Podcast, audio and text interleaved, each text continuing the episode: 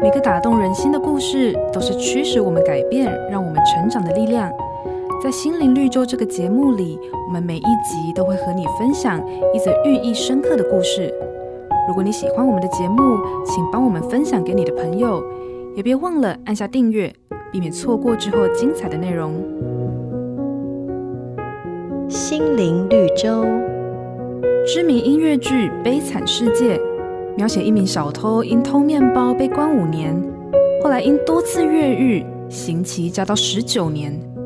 出狱后，被一位好心的主教收留，提供他丰富的晚餐。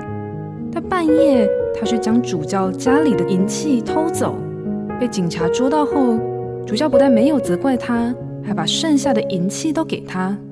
这份完全的爱，奇妙改变了这个主角，让他成为一个真正的好人。圣经说：“若有人在基督里，他就是新造的人，旧事已过，都变成新的了。”耶稣基督的工作也在改变人。当耶稣在世上的时候，曾遇见一位贪婪的税务官撒该。因为耶稣的爱，他从一个压榨邻居的官员变成慷慨的人。一个原本生命没有意义，甚至对社会有不良影响的税吏，生命开始充满盼望，成为大家都喜爱的人。上帝的爱是生命改变的源头。